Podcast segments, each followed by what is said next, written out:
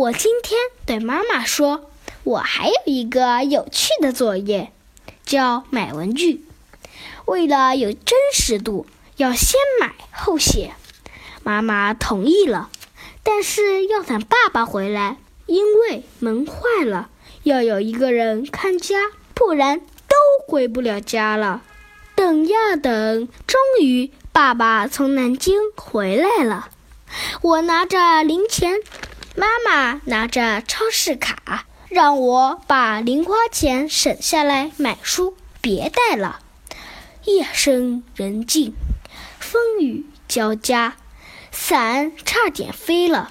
就听到一位员工大喊：“我们下班啦！”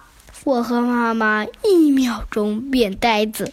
于是我们抱着试一试的心情来到二十四小时便利店，竟然真有文具，但是没有钱。店员说。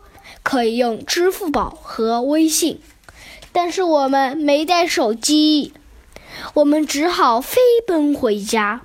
爸爸都笑得直不起腰来。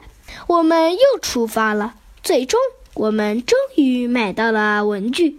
我们还破了最晚买东西的记录，只用了三块钱就买了两种胶水，又可完成品德老师的作业，一举两得。